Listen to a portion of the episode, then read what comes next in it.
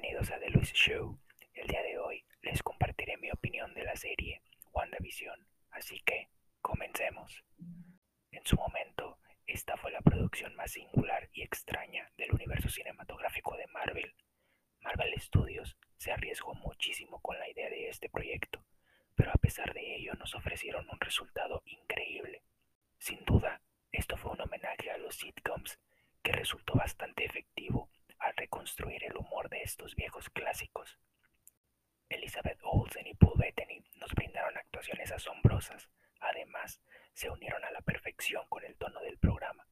La producción es excelente y el guion es sólido, ingenioso e incluso atrevido en algunos momentos.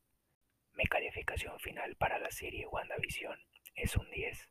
Por mi parte eso fue todo. Espero que les haya gustado muchísimo. No olviden estar al pendiente de los próximos capítulos y espero estén aquí en el próximo episodio.